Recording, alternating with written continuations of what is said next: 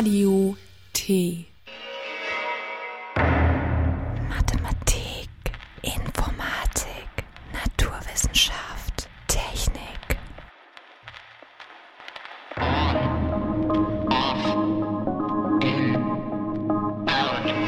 spread, combine, quiet, loud. Mintoskop. Wissenschaft und Technik aus Chemnitz und der Welt. In der heutigen Sendung wird es im Hintergrund um die Solarbranche und Solarzellen gehen. Hierbei werden wir beleuchten, wie die Solarzellen funktionieren. Im Fokus geht es um HTML5, eine Sammlung von Technologien, die neue Anwendungen im World Wide Web ermöglichen. Doch zunächst zu den Neuigkeiten aus Chemnitz und der Welt.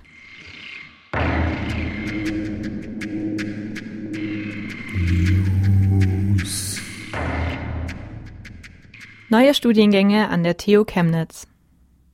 An der TU Chemnitz starten zum Wintersemester 2012/2013 in den natur und ingenieurwissenschaftlichen Feldern mehrere neue Studiengänge. Insbesondere das Institut für Physik der Fakultät für Naturwissenschaften wie auch die Fakultät für Informatik möchten mit fächerübergreifenden Studienangeboten den Anforderungen unserer Zeit nach Interdisziplinarität entgegenkommen. Das neue Angebot umfasst sowohl Studiengänge für den Bachelor wie auch für den Masterabschluss. Die Fakultät für Informatik bietet in Kooperation mit der Fakultät Elektrotechnik und Informationstechnik den neuen Bachelorstudiengang Biomedizinische Technik an. Schwerpunkte der wissenschaftlichen Ausbildung sind Mikrosysteme für die Medizin und Bioanalyse, bildgebende Verfahren, Biosignalverarbeitung und Sensoren für die Diagnose und Rehabilitation.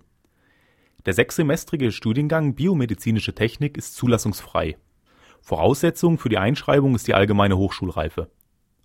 Der Studiengang ist in das Life Science Engineering Konzept der TU Chemnitz eingebettet.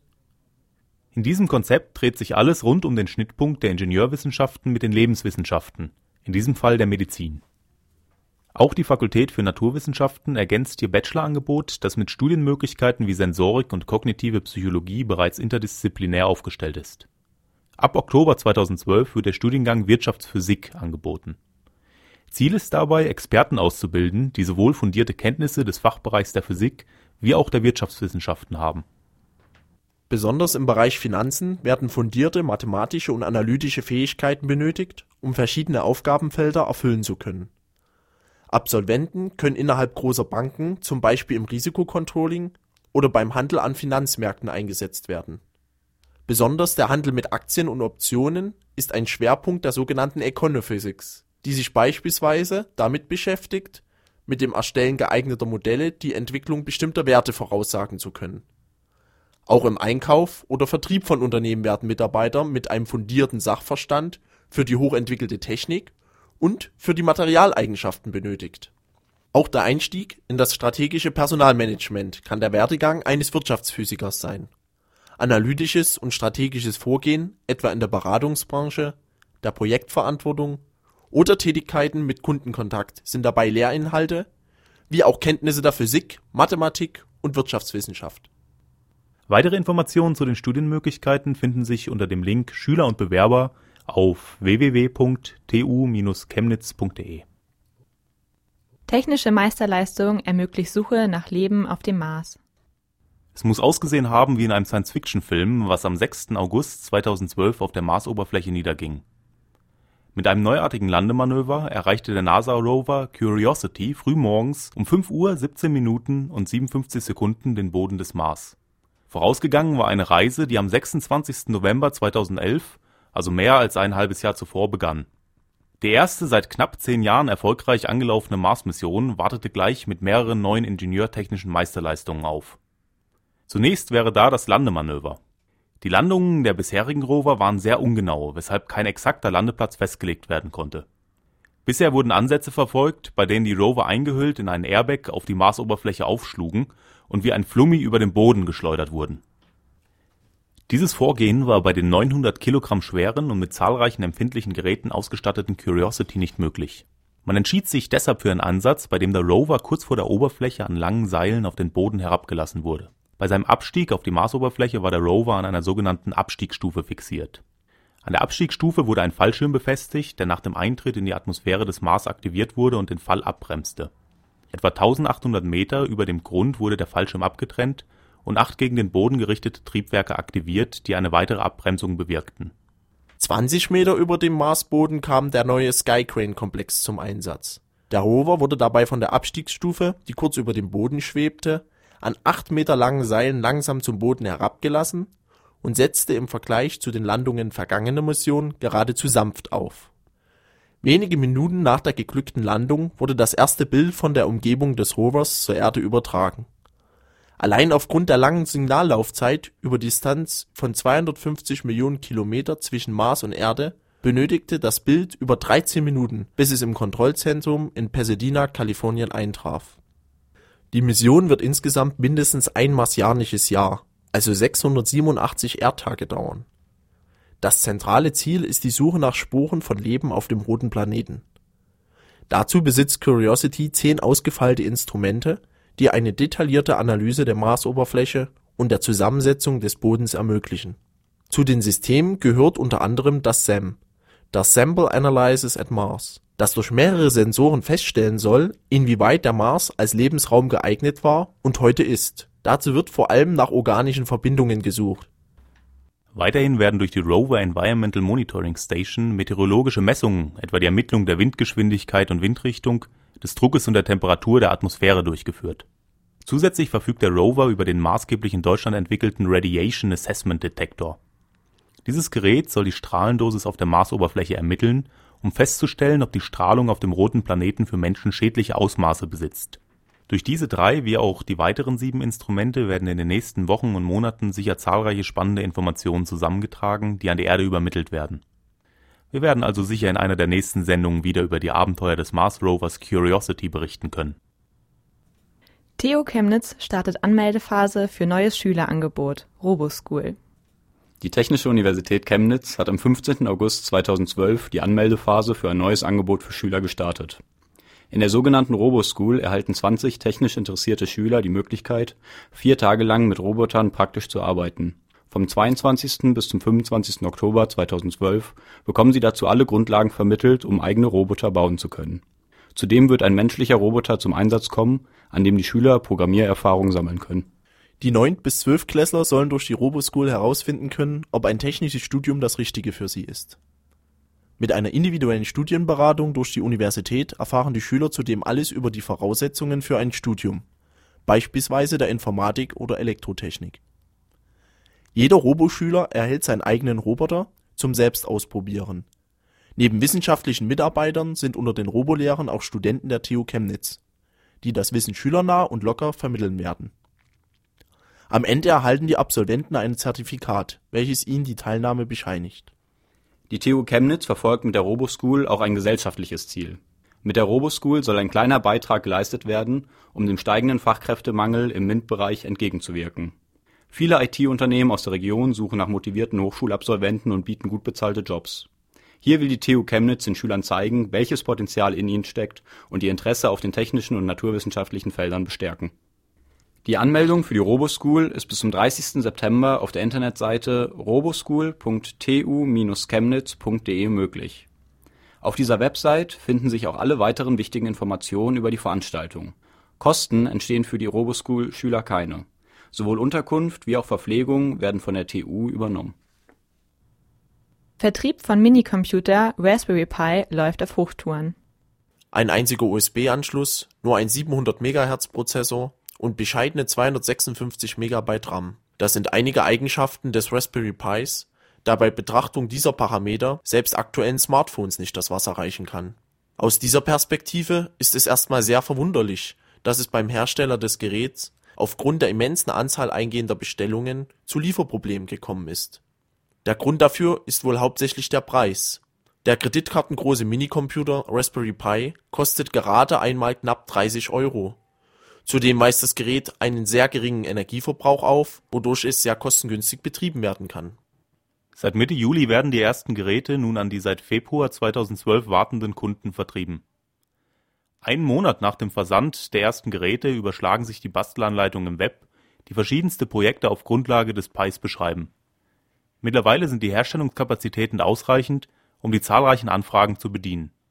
Entwickelt wurde der Raspberry Pi von der Raspberry Pi Foundation, einer Stiftung, die in Großbritannien als Wohltätigkeitsorganisation eingetragen ist. Kernziel der Stiftung ist es, Interesse für den Fachbereich der Informatik, vor allem bei Schülern zu wecken. Der aus dieser Motivation herausgeschaffene Raspberry Pi sollte vorwiegend an Schulen eingesetzt werden, um mit kostengünstiger Hardware experimentieren und sich Grundwissen zu Computern aneignen zu können. Gerade aufgrund des geringen Preises und seinem geringen Stromverbrauch eignet sich der Pi allerdings nicht nur als Schulrechner, sondern ebenso im Heimgebrauch, beispielsweise als Musikserver, Backup-System, Firewall bis hin zum Heimautomatisierungssystem. Der Pi misst gerade einmal 8,5 mal 5,3 cm bei einer Höhe von 1,7 cm. Damit hat das Gerät eine größere Ähnlichkeit mit einer Kreditkarte als mit dem klassischen Heimcomputer unter dem Schreibtisch. Da er zudem lautlos arbeitet, kann er versteckt und unhörbar betrieben werden, was seine Attraktivität zusätzlich steigert. Auf dem Raspberry Pi kann problemlos ein Linux-Betriebssystem ausgeführt werden, das einfach von einer SD-Card geladen wird. Eine speziell auf den Pi angepasste Version dieses Betriebssystems findet sich im Download-Bereich von raspberrypi.org. Auf dieser Seite finden sich auch detaillierte weitere Informationen rund um den Raspberry Pi inklusive Links zu Händlern, von denen das Gerät erworben werden kann Zahlreiche interessante Projekte, die unter Verwendung des Pis umgesetzt wurden, finden sich unter raspberrypihacks.com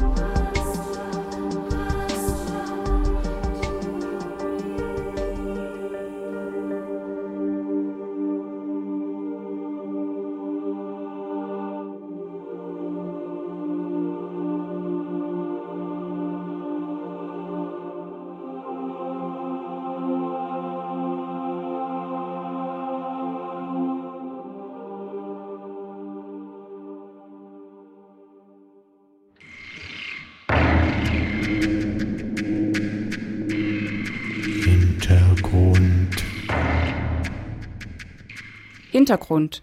Die Solarbranche zwischen Krise und Zukunftschance. Der einzige Wachstumsmotor Solarbranche leidet unter Preisverfall und der wachsenden Billigkonkurrenz vor allem aus China. In dieser Situation traf die Solarindustrie die Kürzung der Solarstromvergütung im April 2012 besonders hart. Neben der Kürzung der Förderung um 30 Prozent für Anlagen auf Freiflächen wurde die Stromvergütung für auf Hausdächer installierte Photovoltaikanlagen um immerhin 20 Prozent gekürzt. Die wachstumsverwöhnte deutsche Solarindustrie scheint vor einer größeren Marktbereinigung zu stehen. Nach Solarhybrid, Solar Millennium und Solon ist Q-Cells die vierte größere Pleite in der deutschen Solarbranche, die sich am Horizont abzeichnet. Am 1. Juli 2012 wurde das Insolvenzverfahren für das Unternehmen aus Bitterfeld-Wolfen eröffnet. Ob die Ende Juli vom Bundesumweltminister Peter Altmaier (CDU) ins Spiel gebrachte Anti-Dumping-Klage gegen China die kriselnde deutsche Solarwirtschaft von ihren Problemen befreit, sei dahingestellt. Die Solarbranche in Deutschland stellt laut statistischen Daten von Ende 2011 mit ihren ca. 150.000 Beschäftigten und rund 15.000 Solarunternehmen immer noch einen bedeutenden Wirtschaftszweig dar.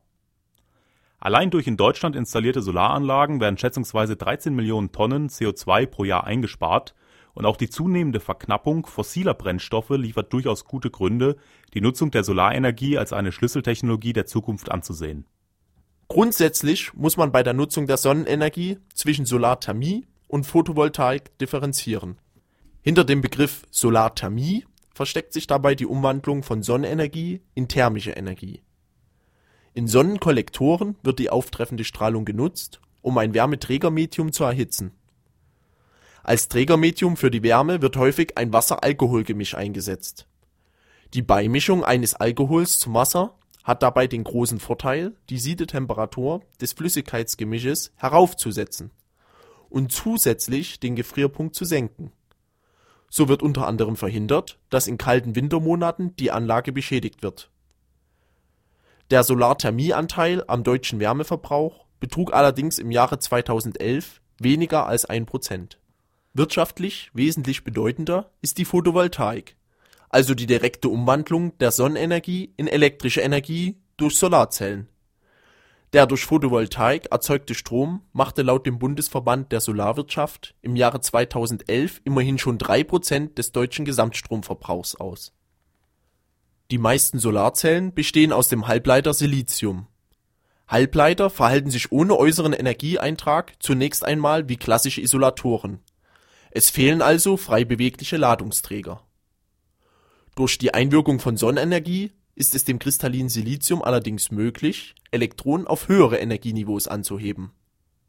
Dort erlangen sie die notwendige Bewegungsfreiheit, um dem Material eine leitende Eigenschaft zu verleihen. Neben den durch Sonnenlicht angeregten Elektronen entstehen sogenannte Elektronenfehlstellen, auch Löcher genannt.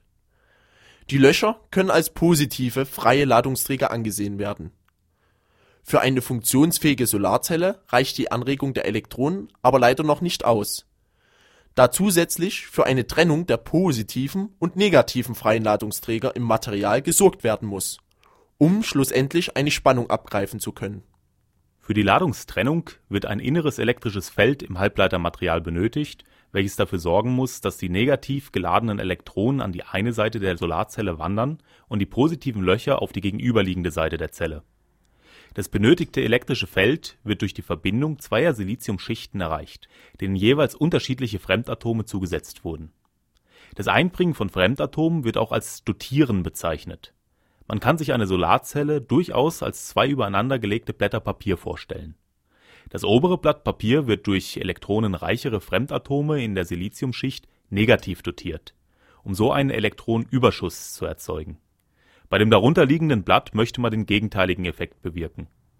Die Siliziumschicht dort wird also mit elektronenärmeren Fremdatomen positiv dotiert, um einen Elektronenmangel zu erzielen. Die beiden miteinander verbundenen Siliziumschichten bringen nun alles mit, was eine Solarzelle ausmacht. Licht kann die Elektronen anregen und es entstehen so freie Ladungsträger durch unterschiedliche Fremdatome in der oberen und unteren Lage der Zelle erfolgt mit Hilfe des so anliegenden elektrischen Feldes eine Trennung dieser freien Ladungsträger. Man benötigt nun nur noch Kontakte an der oberen und unteren Seite der Solarzelle, um die Spannung abgreifen zu können. Die Kontakte auf der oberen Seite sind dem ein oder anderen aufmerksamen Beobachter bestimmt schon aufgefallen.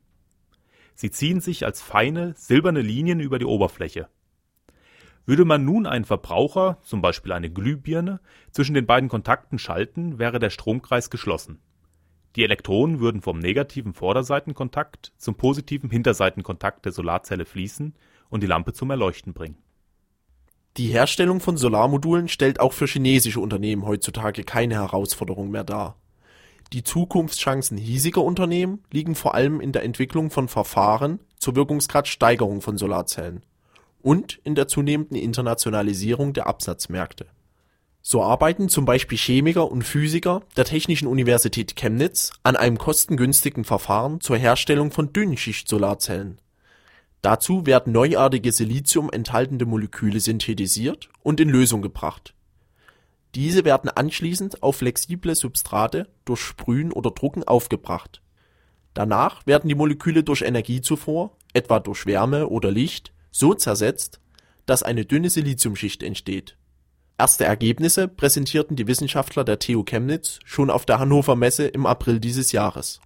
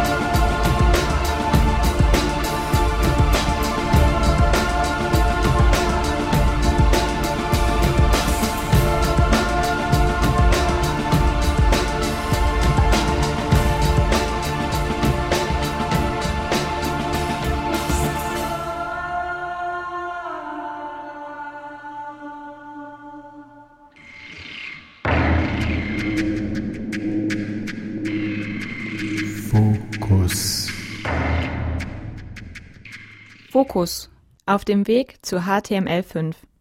Das World Wide Web hat eine unglaubliche Erfolgsgeschichte hinter sich, wie kaum eine andere technische Neuerung der letzten Jahrzehnte.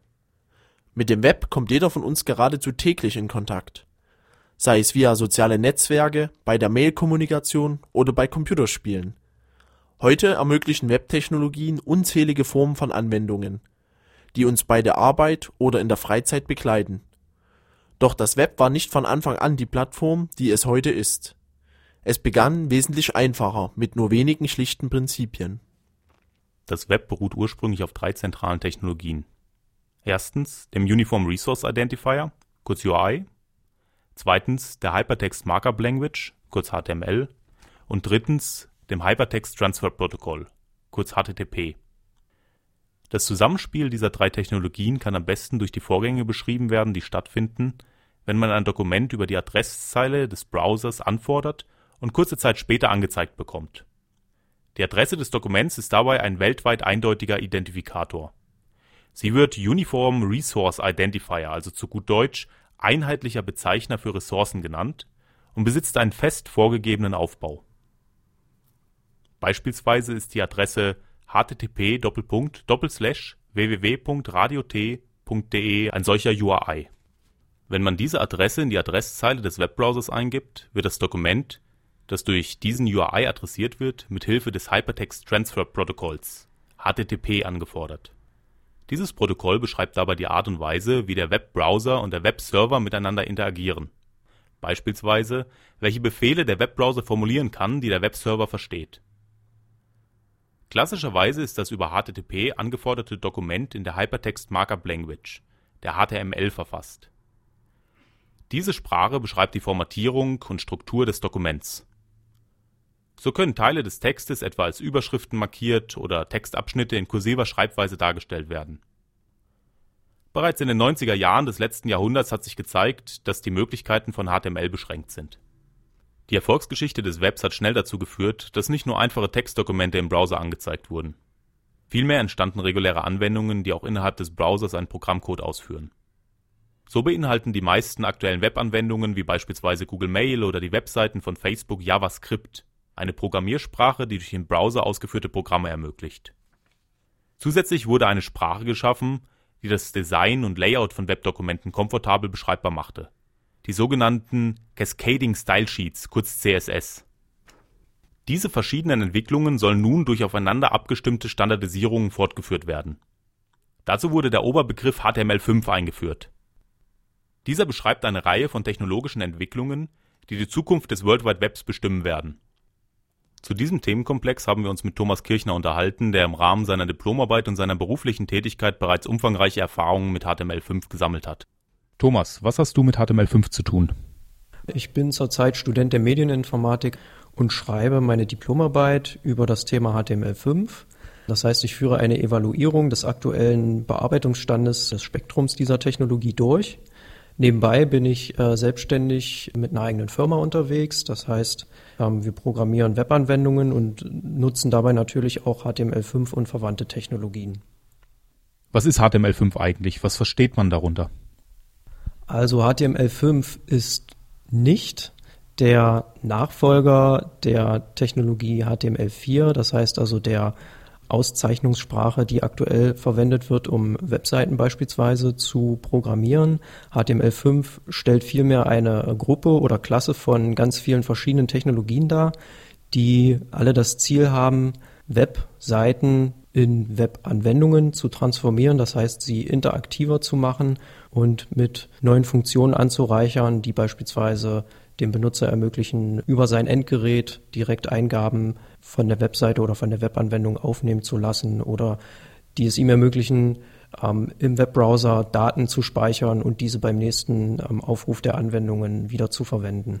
Das heißt also, HTML5 ist eine sehr große oder ein sehr großes Spektrum von ganz vielen verschiedenen ähm, Teiltechnologien, die aber sozusagen von den Machern dahinter eben unter diesem Schlagwort HTML5 verkauft werden, weil es natürlich einfacher zu formulieren ist gegenüber Entwicklern, aber auch ähm, Endkunden.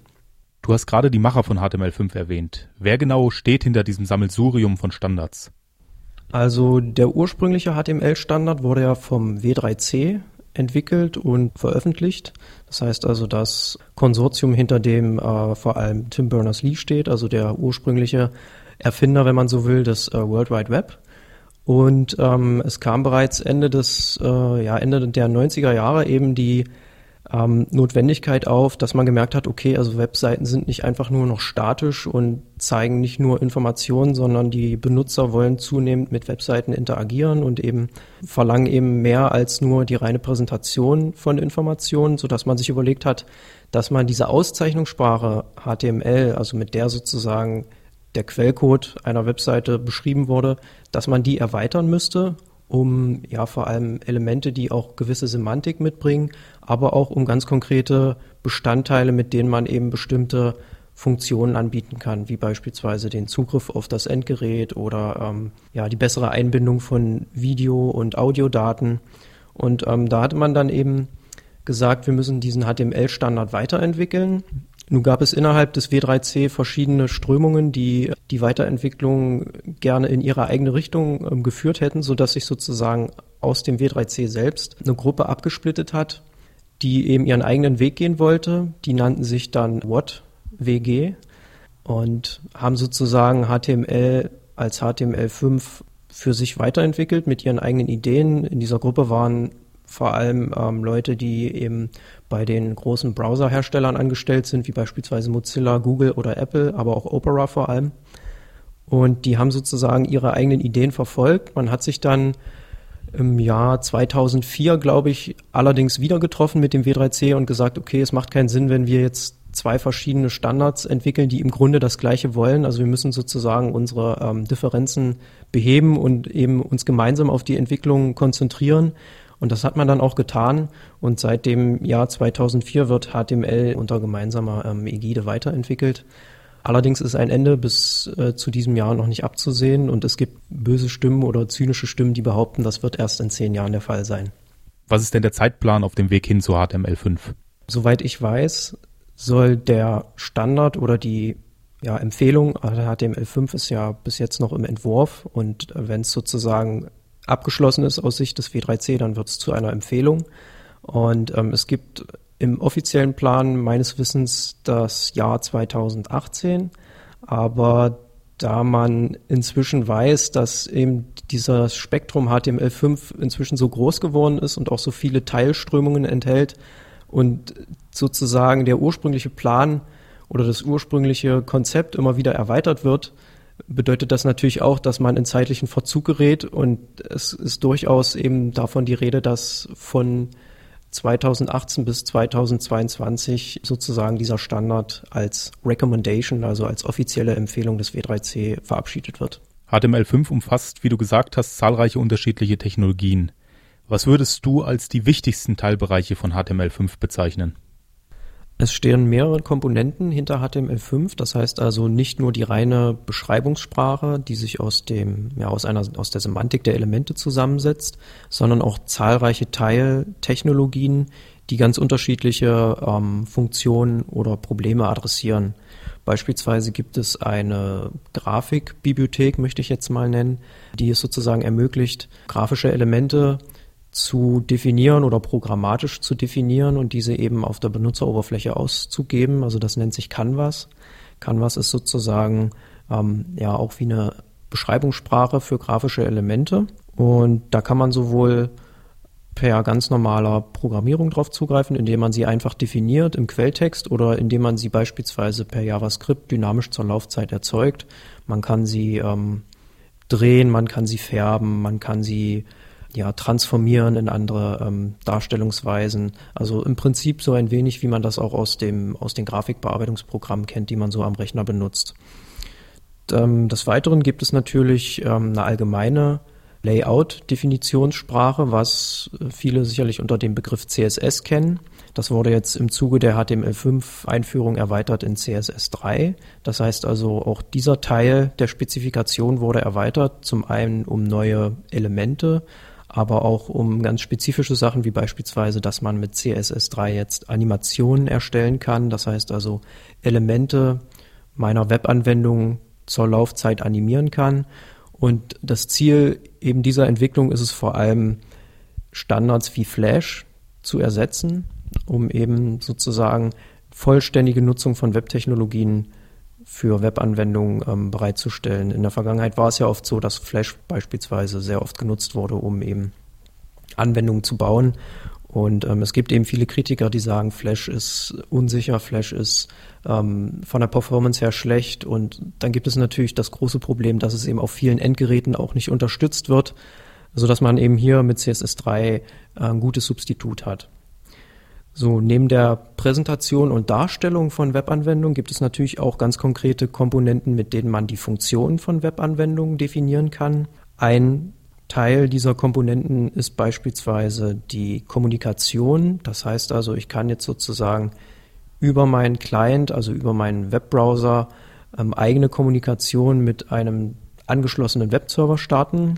Diese Technologie dahinter nennt sich WebSockets. Das heißt also, das läuft nicht über das normale HTTP-Protokoll, sondern es gibt eben ein extra Protokoll, das WebSockets-Protokoll, mit dem ich eine persistente Verbindung zu einem Webserver aufbauen kann. Das heißt also, ich muss nicht immer dieses Frage-Antwort, Frage-Antwort-Spiel äh, spielen, sondern ich kann wirklich ein, eine Verbindung herstellen, die permanent offen ist und über die ich eben Daten austauschen kann. Und das kann sozusagen neben der Kommunikation mit HTTP laufen. Weiterhin gibt es im Bereich der Datenspeicherung zahlreiche Neuerungen, die mir sozusagen das Leben als Entwickler, aber auch als Benutzer einfacher machen sollen. Man kennt das ja, dass ähm, viele Webseiten sogenannte Cookies speichern im Webbrowser, um beispielsweise Benutzerdaten für den nächsten Aufruf der Webseite äh, vorzuhalten. Das Problem bei diesen Cookies ist natürlich, dass die von der Größe her sehr beschränkt sind. Also dort passen maximal ein paar MB rein, wenn nicht sogar nur Kilobyte. Und es gibt jetzt eben neue Speichermechanismen, die sozusagen über den Webbrowser ähm, die Möglichkeit schaffen, Daten in größerer Menge abzuspeichern und Daten sogar in Datenbankschemen abzuspeichern, die ich auf, in meinem Webbrowser definiere.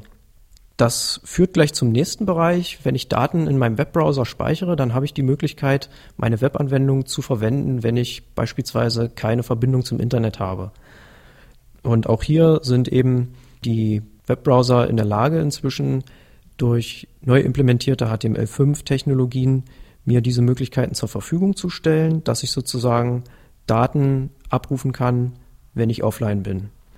Weiterhin bieten die Webbrowser ein eigenes ähm, Dateisystem an. Das heißt also, ich kann richtig physische Dateien auch im Webbrowser speichern, beziehungsweise aus meiner Webanwendung heraus erzeugen und im Webbrowser speichern und dann gegebenenfalls später auch an den Webserver übertragen.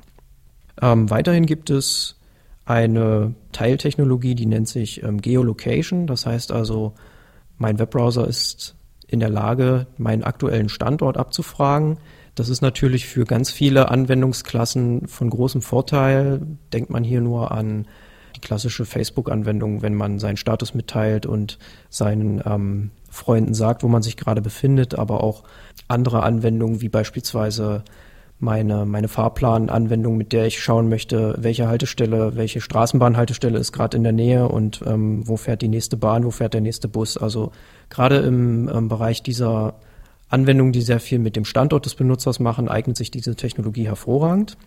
Und weiterhin gibt es noch eine Komponente im Bereich Audio-Video. Das heißt also, auch hier gibt es jetzt die Möglichkeit, zum einen durch neue ähm, HTML-Elemente Audio- und Videodaten einzubinden, auch viele verschiedene Formate einzubinden und weiterhin aber auch Audio- und Videodaten aufzunehmen. Das heißt also sozusagen über die Webanwendung heraus, wenn ich eine Kamera habe in meinem Rechner oder in meinem Smartphone, dass ich dann ein Video von mir machen kann oder eine Tonaufnahme von mir erstellen kann und diese zur Laufzeit in die Anwendung hochladen und direkt verarbeiten lassen kann.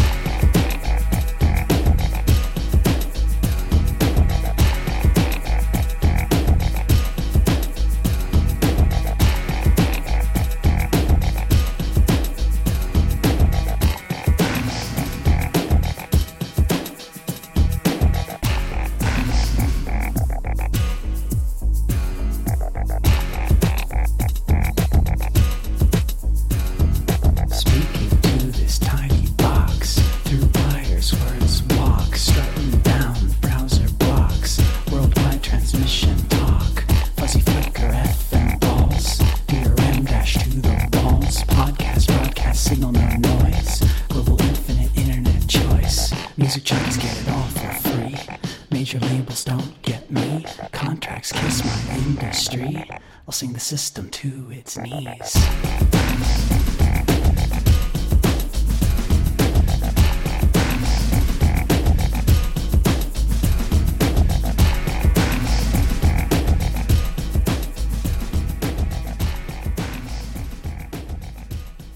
Was sind Beispiele für Anwendungen, die durch HTML5 verbessert oder vielleicht auch erst ermöglicht werden? Ich denke, ganz bekannte Anwendungsbeispiele sind sicherlich die großen sozialen Netzwerke, die also sehr stark auf HTML5 setzen. Facebook beispielsweise, das natürlich erstmal von seiner Beschaffenheit, also vom, vom Quellcode her auf HTML5 Beschreibungselemente setzt, aber eben auch externe APIs einsetzt, um beispielsweise diese Chat-Funktion zu ermöglichen oder um die Einbindung von Medien zu ermöglichen. Also gerade die nutzen das sehr extensiv. Dann natürlich die ähm, großen Browserhersteller selbst, weil die natürlich auch ein Interesse daran haben, die von ihnen entwickelte Technologie äh, zu verbreiten unter ihren Benutzern. Und ähm, vor allem im Bereich der, der Smartphone-Anwendungen ist es halt so, dass HTML5 dort sehr verstärkt eingesetzt wird, weil eben beispielsweise diese neuen APIs, mit denen man Endgeräte Kapazitäten abgreifen kann, dort Sinn machen, wenn ich zum Beispiel direkt die Kamera meines Smartphones aus meiner Webanwendung heraus ansteuern kann, ähm, ist das natürlich ein Punkt, der durchaus Sinn macht für mich. Was ich bisher eben nur mit nativen Anwendungen konnte, kann ich jetzt sozusagen auch mit HTML5 Webanwendungen an, abbilden. Das sind vor allem Anwendungen, die eben vorher in der nativen Welt angesiedelt waren, das heißt also, die nativ programmiert waren in einer konkreten Programmiersprache und als Anwendung auf meinem Desktop ausgeführt wurden, die aber jetzt zunehmend ins Web transferiert werden. Ganz einfach, weil man eben durch die Nutzung des Webbrowsers äh, verschiedenste Anforderungen abbilden möchte und dazu gehört es eben beispielsweise auch das Bearbeiten von Dokumenten und äh, jeder von uns kennt sicherlich Google Docs, wo man die Möglichkeit hat, Tabellen zu bearbeiten, ähm, Texte zu schreiben, aber auch Präsentationen zu erstellen. Alles Dinge, die wir eigentlich aus der Office-Welt kennen, die man jetzt auch im Webbrowser abbilden kann und die man im Webbrowser erstaunlich gut und benutzbar abbilden kann. Also Google hat da sicherlich ähm, eine Vorreiterrolle in diesem Bereich. Und jeder, der mit den aktuellen Versionen von Google Docs arbeitet, wird bestätigen können, dass es sich im Grunde genommen anfühlt, wie als wenn man mit einer nativen Anwendung arbeitet.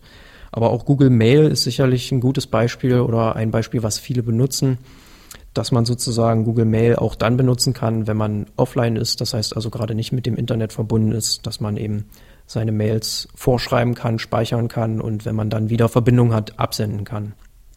Und ähm, die Bemühungen gehen sogar so weit, dass eben Browserhersteller wie Google, aber auch Mozilla inzwischen eigene Betriebssysteme entwickeln, die vollständig auf Webtechnologien basieren. Das heißt also, wenn man einen Rechner hat, der dieses Betriebssystem implementiert, dass man sozusagen das komplette Betriebssystem im Webbrowser ausführt. Dass es eben keine ähm, darunter gelagerten Schichten mehr gibt, sondern eben nur noch diesen Webbrowser, in dem sich alles abspielt, in dem ich sozusagen alles tue. Das sind so die Bestrebungen, die die Browserhersteller ähm, momentan voranbringen. Google hat jetzt hier vor kurzem ähm, das Betriebssystem Chrome OS vorgestellt, was natürlich in Kombination mit der entsprechenden Hardware zurzeit ausgeliefert wird. Aber ich denke, das ist ein Trend, der sich in der Zukunft verstärken wird. HTML5 wird häufig auch als Ersatz für native Anwendungen, zum Beispiel Desktop-Anwendungen, verstanden. Teilst du diese Ansicht?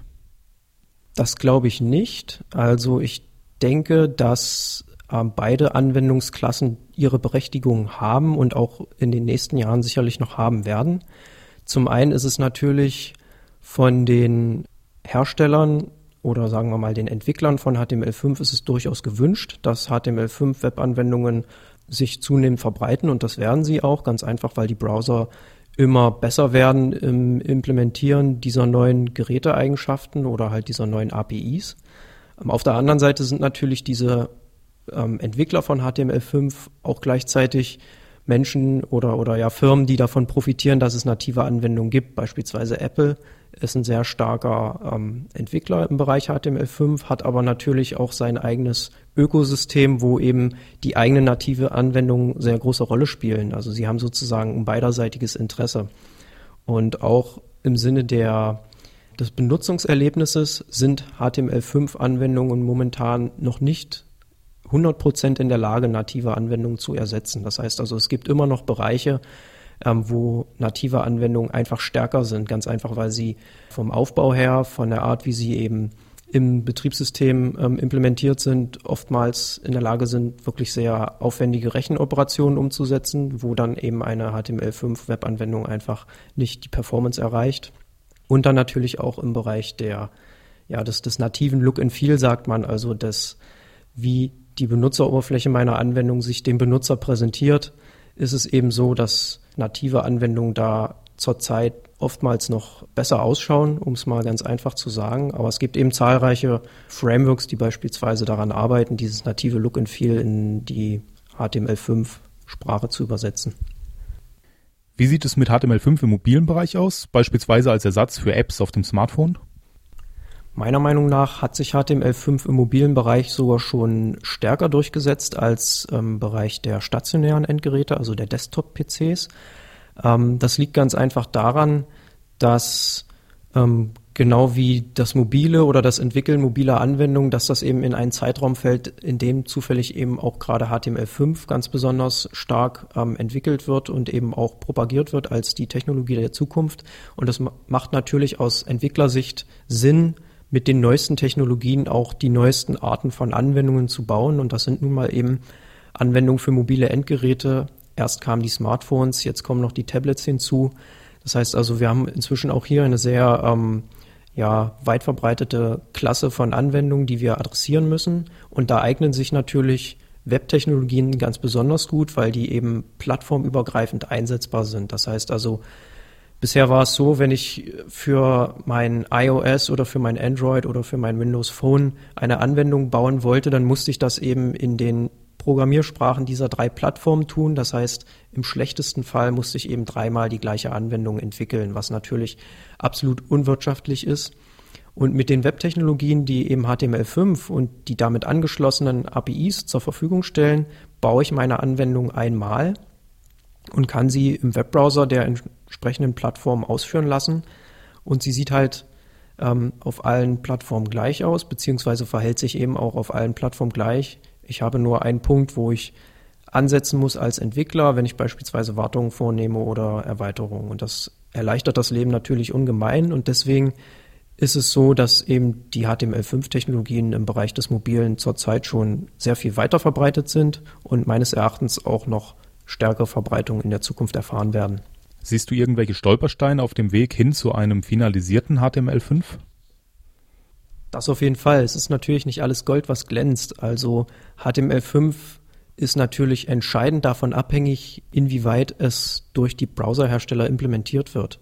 Und ähm, ein ganz klassischer Fall ist sicherlich dieser Gegensatz zwischen dem Internet Explorer beziehungsweise den alten Versionen des Internet Explorers und allen anderen Browsern, die dagegen stehen. Das heißt also, in der Vergangenheit war es so, dass eben besonders fortschrittliche Browser wie Mozilla, Firefox, Google Chrome, aber auch Opera eben diese Technologien schon sehr stark implementiert hatten oder sehr weitreichend implementiert. Und beim Internet Explorer 7 und 8 musste man Abstriche machen. Das heißt, dort gingen eben bestimmte Sachen gar nicht. Und das war für den Entwickler natürlich sehr schwer zu programmieren, da man natürlich zunächst aus dem vollen ja, aus dem Vollen schöpfen könnte, aber dann für bestimmte Browserklassen wieder zurückrudern musste. Inzwischen ist Internet Explorer da auch weiter, das heißt also mit Version 9 und jetzt kommt Version 10, implementieren Microsoft eben auch sehr viele Funktionen der HTML5-Spezifikation. Nichtsdestotrotz gibt es immer noch kleine, aber feine Unterschiede, die man eben als Entwickler betrachten muss. Das heißt sowohl bei den Browsern, die für die Desktop-Geräte entwickelt werden, aber auch für die mobilen Endgeräte, ist es immer hier und da so, dass bestimmte Funktionen von einigen Herstellern schon sehr gut und von anderen wiederum ähm, sehr mangelhaft implementiert wurden. Das heißt also, da geht man wirklich ins Detail und wenn man als Entwickler eine entsprechende Anwendung produzieren soll, muss man vorher ganz genau schauen, okay, welcher Browserhersteller hat diese Funktion, die ich jetzt benötige, schon implementiert und wenn er das nicht getan hat, wie kann ich damit umgehen. Aber in Zukunft ähm, bin ich der Meinung, dass auch hier der Trend fortgesetzt wird, dass die Browserhersteller ähm, die neuen Funktionen sehr stark nach vorne bringen werden und im besten Fall sich irgendwann mal treffen in der Mitte und alle den gleichen Stand erreicht haben. Wenn man sich selbst mit HTML5 beschäftigen will, wie fängt man dabei am besten an? Hast du irgendwelche Webressourcen, eventuell Tutorials oder dergleichen, die sich hierfür sehr gut eignen? Also da HTML5 ja ein Standard ist, der vom W3C entwickelt und auch ähm, propagiert wird, bietet es sich natürlich an, die offizielle Spezifikation einzusehen oder beziehungsweise die offiziellen Spezifikationen, denn es ist ja nicht nur HTML5 als Auszeichnungssprache, sondern die damit angeschlossenen Technologien und APIs. Hier bietet sich also die Webseite des W3C an. Unter www.w3c.org findet man also unglaublich viel Informationsmaterial. Für den Anfänger mag das ein bisschen erschlagend sein, denn die Spezifikation geht natürlich sehr tief ins Detail und erfordert auch schon eine gewisse Basis an Grundwissen. Für Leute, die mit HTML5 beziehungsweise der Webentwicklung ähm, Ganzen bisher nicht so viel zu tun hatten, bietet es sich an, verschiedene Tutorials abzurufen oder Sammlungen von Tutorials. Hier gibt es eine sehr gute Seite, die von Google ähm, nach vorne gebracht wird, die heißt html5rocks.com.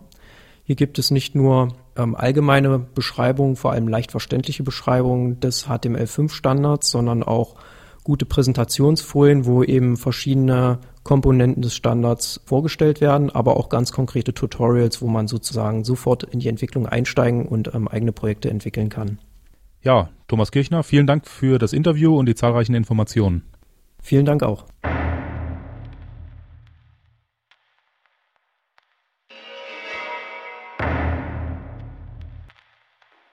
Die redaktionelle Verantwortung für diese Sendung von Mintoskop hatten Max Hoffmann, Marius Feldmann und Lars Bonitz. Zusätzliche Sprecherinnen waren Susan Heinz und Birte Jochimsen. Die Musikredaktion hatte Jörg Braune.